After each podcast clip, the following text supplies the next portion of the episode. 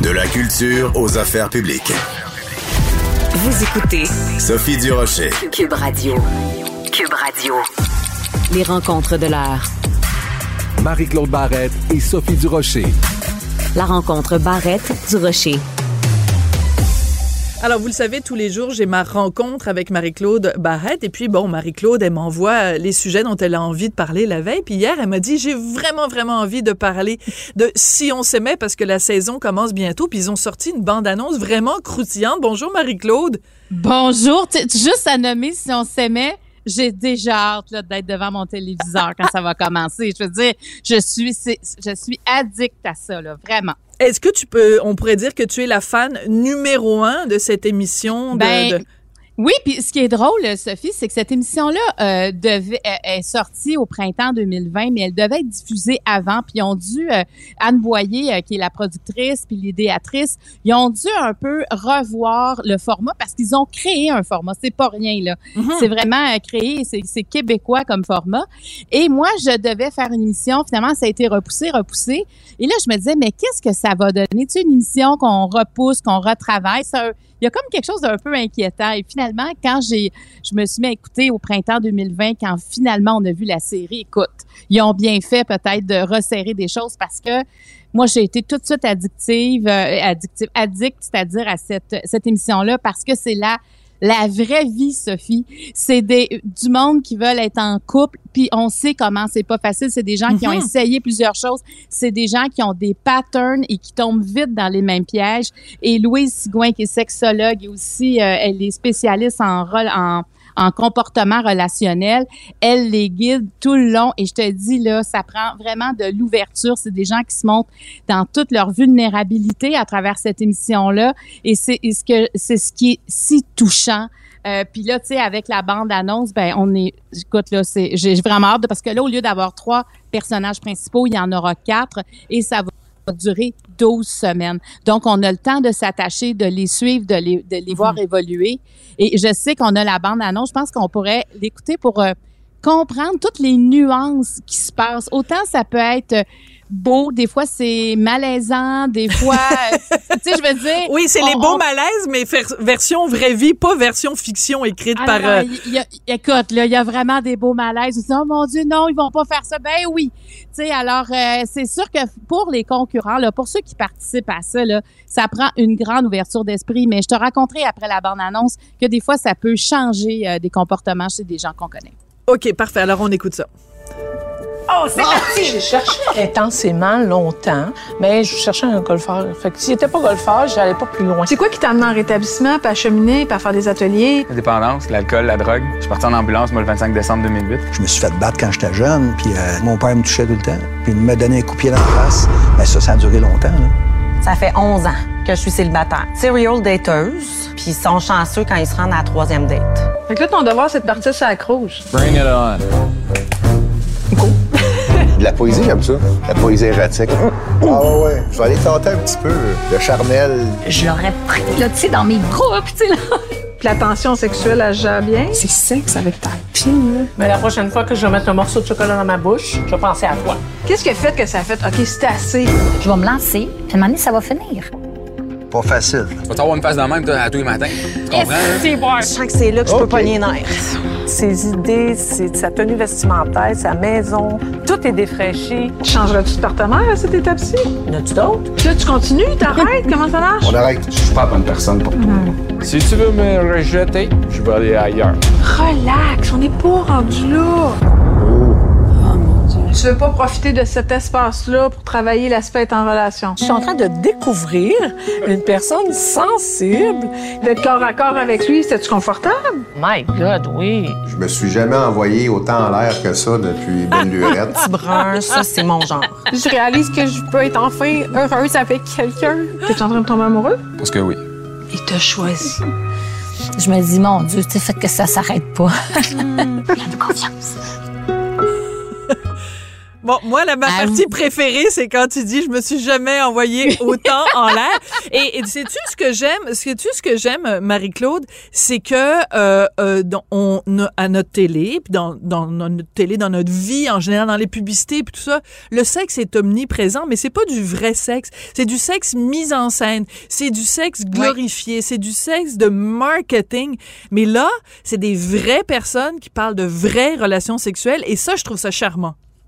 Et puis, tu sais, dans la saison 2, il y a eu une relation sexuelle qui est arrivée euh, trop vite, selon Louise, là, dans la relation. Et ça n'a pas, ça n'a, ça s'est pas bien passé. Parce que selon Louise Sigouin, la sexologue, on devrait pas avoir de relation sexuelle avant la dixième rencontre. Parce Et boy, c'est long longtemps. ben oui, je le sais. Mais c'est parce qu'elle dit, tu sais, ça prend un lien émotif. Faut connaître l'autre pour déjà s'abandonner. Puis si jamais il y a quelque chose qui allait pas bien, on est capable de le prendre, on est capable d'en parler, on est capable d'amener ça ailleurs.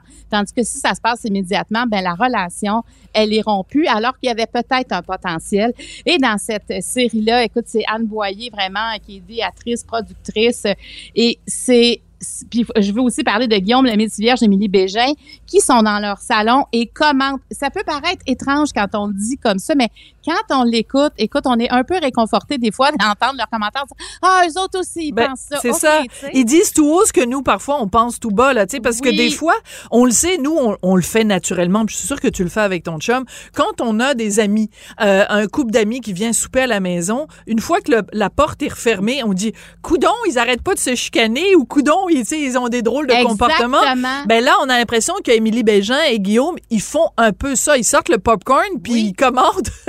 Puis ils font parler aussi, Louise, sur ce qu'elle pense de, Oui. de l'évolution de certaines personnes. Et moi, ce que, ce que je voulais dire avant la bande-annonce, moi, j'ai une amie qui, après un épisode, parce que dans la dernière euh, saison, il y avait un personnage, Brigitte, qui a été très controversée. Ils ont même... euh, sais, il a fallu que la maison de production euh, modère les propos euh, sur les réseaux sociaux pour dire, il y a un instant, là, je veux dire, c'est une vraie personne, puis elle lit là, ce que vous êtes en train de dire, parce Ouais. qu'elle était elle était rigide, elle était psychorigide, euh, comme plusieurs personnes. Et moi, j'ai vraiment une amie qui s'est reconnue euh, dans Brigitte. Et quand euh, Louise lui a, lui a parlé de, de ce qu'elle avait, tu sais, que c'était relié peut-être à la honte qu'elle avait vécue dans son enfance, moi, ma chum, elle s'est vraiment reconnue là-dedans, Hmm. dans ce grand besoin de perfection qui venait d'une honte qu'elle portait depuis longtemps.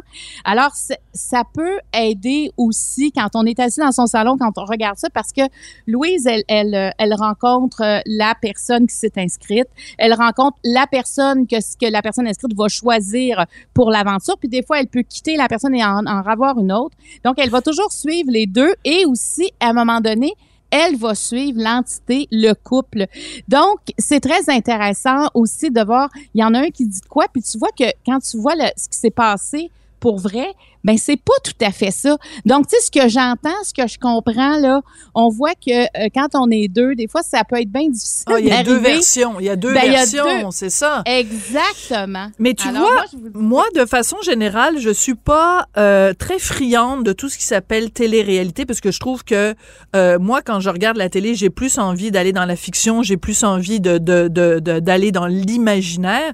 Puis, je vais dire honnêtement, je veux dire, j'ai j'ai j'ai assez d'affaires dans ma, mettons dans ma famille, dans ma vie que j'ai pas en plus besoin de me faire raconter, ben là, Oui, de faire raconter les histoires des autres. Là où je trouve que c'est intéressant, ce, que, de ce dont tu nous parles aujourd'hui, c'est si on peut en tirer un enseignement. C'est-à-dire que si on regarde cette euh, cette émission-là uniquement comme un voyeur en disant ah, regardons Noël comment elle est habillée puis regardons d'elle un drôle de comportement ça ça débouche sur rien mais si ça débouche en effet sur une prise de conscience et qu'il y a peut-être des gens en effet qui dans leur relation de couple vont améliorer des choses ou vont faire un travail sur soi sur eux parce qu'ils auront pris conscience de quelque chose, là, je trouve ça intéressant parce qu'il y a quelque chose de positif, de constructif, tu vois?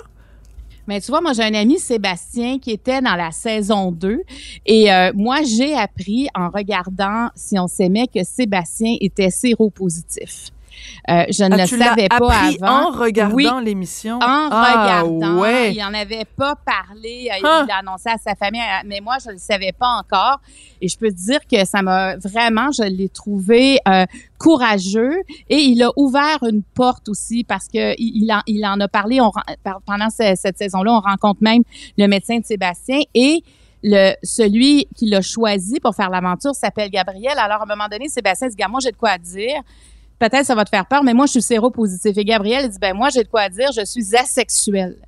Et là, on, tu sais, je veux dire, c'est un moment, là, parce que là, comme téléspectateur, t'apprends des choses par Hmm. rapport à ça. Alors, j'ai trouvé ça audacieux et j'ai trouvé que Sébastien, vraiment, a été extraordinaire, tu sais, de, de le dire publiquement. Et euh, il a levé un tabou, en tout cas, Absolument. par rapport à ça. Et on a, on a compris beaucoup de choses aussi sur euh, comment on vit aujourd'hui avec la séropositivité. Alors, ça commence le 13 septembre. C'est à 19h30. Ça, j'ai absolument pas été payée pour faire ça. Je le dis parce que je trouve que c'est une émission qui fait du bien. Puis, tu sais, même pendant, ça a commencé pendant le premier confinement. Ouais. Et là, ça s'est poursuivi pendant euh, qu'on était, euh, il y avait le couvre-feu. Et moi, avec euh, ma fille Angela et Juliette, on est trois assidus. Et avec ma fille qui habite plus avec nous, euh, moi, je, je texte, je lui texte, on se Ah parle. oui. Et, et j'aime quand ça fait des vraies discussions parce qu'on sait à quel point le couple, c'est une partie importante. Quand on n'est pas en couple, on veut être en couple. Puis quand on est en couple, ben il faut nourrir, il faut travailler. Attends, se t'as failli dire, t'as failli dire quand on est en couple, on veut plus être en couple. Ben, non, mais c'est-à-dire qu'on met plein de choses en question. Ben oui, mais oui, c'est pas- toujours facile. Ouais. Fait que là, le couple, là, c'est jamais, c'est jamais euh, comme, euh, ça, ça bouge toujours. Tu sais, c'est, jamais un long fleuve tranquille. Toi, est-ce que c'est un long fleuve tranquille? Pas en tout. Écoute, nous, ça va Bon. faire, Richard et moi, dans quelques jours, ça va faire 18 ans qu'on est mariés. Wow! Ben, Ouais. bravo! Ben toi, ça fait combien de temps? Hey, je le sais plus. Euh, Marie-Claude. Écoute, je- non. Êtes-vous compte- Êtes-vous mariés? Oui, oui, c'était le baptême d'Angela.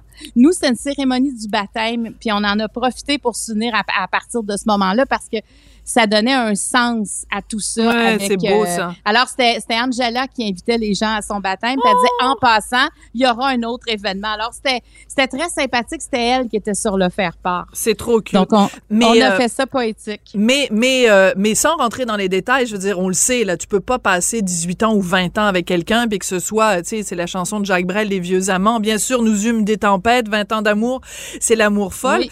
Et, euh, mais je trouve c'est important aussi que tu regardes cette émission-là avec tes filles, euh, parce que, avec ta fille Angela, euh, et euh, parce que ça permet aussi de parler de, de, de sexualité. J'imagine que ça fait. Oui. C'est aussi Ben important oui. cette discussion-là. Puis c'est, tu vois, la façon dont tu parles de l'émission, ça me fait penser à Jeannette Bertrand. Tu parles de, de, de ton ami Sébastien qui a parlé de sa séropositivité, de faire tomber Mhm. les tabous.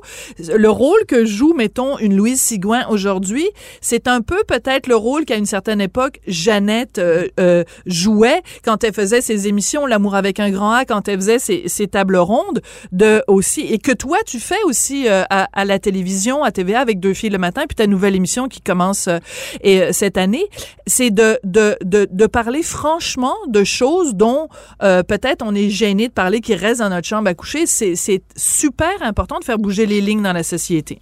Oui, puis il faut en profiter euh, quand on en parle publiquement comme ça parce que la, la personne n'est pas commise, mais elle entend, elle soutille. Alors, c'est important d'en parler parce que moi, quand je lis tous les témoignages, dès qu'on parle de sujets euh, tu sais, qu'on n'ose pas parler publiquement, mais ça peut faire une différence dans la vie des gens. Et, et ça, c'est pas banal. Alors, moi, je recevrai d'ailleurs Sébastien... Euh, euh, dans l'émission euh, qui porte mon nom, euh, Marie-Claude. Je vais, je vais recevoir Sébastien justement pour venir euh, nous parler de comment il a vécu ça publiquement aussi maintenant que tout le monde le Ben sait, oui. les séropositifs, comment ça se passe, parce qu'il y en a quand même plusieurs. J'étais dans un événement la semaine dernière et j'ai une femme qui est venue me voir pour Ouais. me dire Bonjour, euh, moi j'ai le sida, ça fait 13 ans. Euh, Hmm. Et là, elle m'a tout raconté son cheminement. Elle dit, euh, on pense qu'il n'y a pas de femme, mais moi, j'ai le sida et je, je, je prends mes pilules à chaque jour. J'ai une espérance de vie, mais bon, il y a quand même des difficultés qui ont été rencontrées. Alors, euh, tu sais, je pense que Sébastien a, a fait en sorte que les gens osent encore le dire, puis qu'on se souvienne que le sida est Ben toujours oui. présent aussi. Oui, parce que tu sais, moi, je fais régulièrement des entrevues à mon émission avec le docteur Régent Thomas de la clinique, de la clinique pardon, euh, l- Et euh, il me racontait, la dernière fois que je l'ai reçu, la semaine dernière, il me racontait qu'il y avait euh, en ce moment pas juste une épidémie, évidemment, de COVID, mais qu'il y a aussi une épidémie de ITS, euh, une explosion de cas de gonorrhée, de chlamydia, de syphilis. La syphilis. Et Ah. il disait que lui, dans sa clinique, euh, quand il doit annoncer à des gens qu'ils ont le VIH, euh, ça lui est arrivé récemment, il a été obligé d'annoncer ça à un jeune de 18 ans. Le jeune lui a demandé, il dit, c'est quoi ça, le VIH?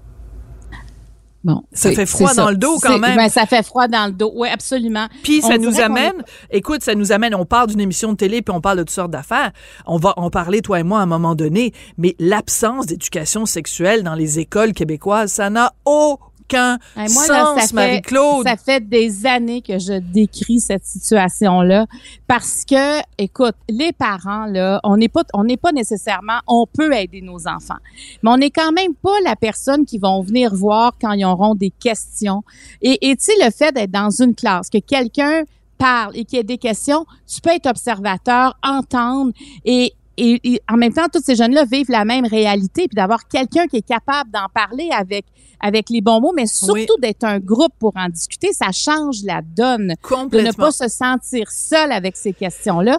Qu'est-ce que tu fais avec un parent toscan? Et comme parent, tu y vas quand? Tu t'annonces ça? Tu sais, je veux dire, moi, je pensais que ça allait être bien plus facile que, que je l'ai vécu parce que je me trouvais vraiment dépouillée. Hmm. Oui, tu peux laisser traîner un livre, tu peux euh, faire des choses comme ça, mais il reste que l'enfant a un rythme. Est-ce que tu veux aller, tu peux pas aller trop vite non plus. Ouais. Est-ce que tu, après ça, tu dis, est-ce que je suis en retard? Est-ce que je suis un parent compétent? Écoute, moi, je pense que comme parent, on se pose bien des questions. Et pourtant, la vie sexuelle, ça fait partie de l'ensemble de l'équilibre d'une Oui. vie saine. Puis la Et, euh, santé, c'est ça, la santé sexuelle. Si on, Oui. on, a, on, a, on, on, on, dans un cours de biologie, par exemple, pourquoi on, on parle de, de mettons, des, de toutes sortes d'autres fonctions, les fonctions rénales, puis la fonction, euh, je sais pas moi, le, le rôle de, de des, des, des glandes endoc- endocrinologiques. En tout cas, bon, bref, peu Oui. importe, là.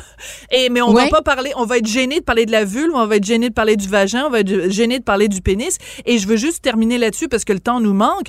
Mais je pense, par exemple, dans certaines communautés culturelles où euh, le, le sexe est présenté comme quelque chose de dangereux, comme quelque chose de sale, mais c'est important que ces, ces enfants-là, quand ils vont à l'école, qu'ils aient une bulle où on, où on leur parle sans complexe de sexualité parce que c'est certainement pas dans leur famille qu'ils vont euh, y avoir droit. Puis, et puis euh, donc, je trouve que c'est, c'est moi, je, ça m'horripile de voir à quel point l'absence d'éducation sexuelle dans les, dans les classes québécoises, l'impact que ça peut avoir. Hey, Marie-Claude, on a commencé à parler d'une émission de télé, on a, pris un détour pour parler de la, de la syphilis, du VIH. Écoute, c'est Ben, ça que j'aime avec toi. Mais il n'y en a pas de tabou avec Sophie et Marie-Claude. Absolument. Faut nommer les choses à Absolument. donné. Faut dire les choses. Ben, merci de m'avoir fait parler de cette émission. Écoute, de- demande-toi pas où je suis, moi, le 13 à 19h30. OK, Je ben suis là, devant je ma télé. Je t'appelle pas à cette journée-là. Je vais, je vais, je vais m'arranger pour euh, ne pas parler à Marie-Claude ni à Angela. Merci beaucoup. Ben, On s'en parle demain. Merci. Bye bye.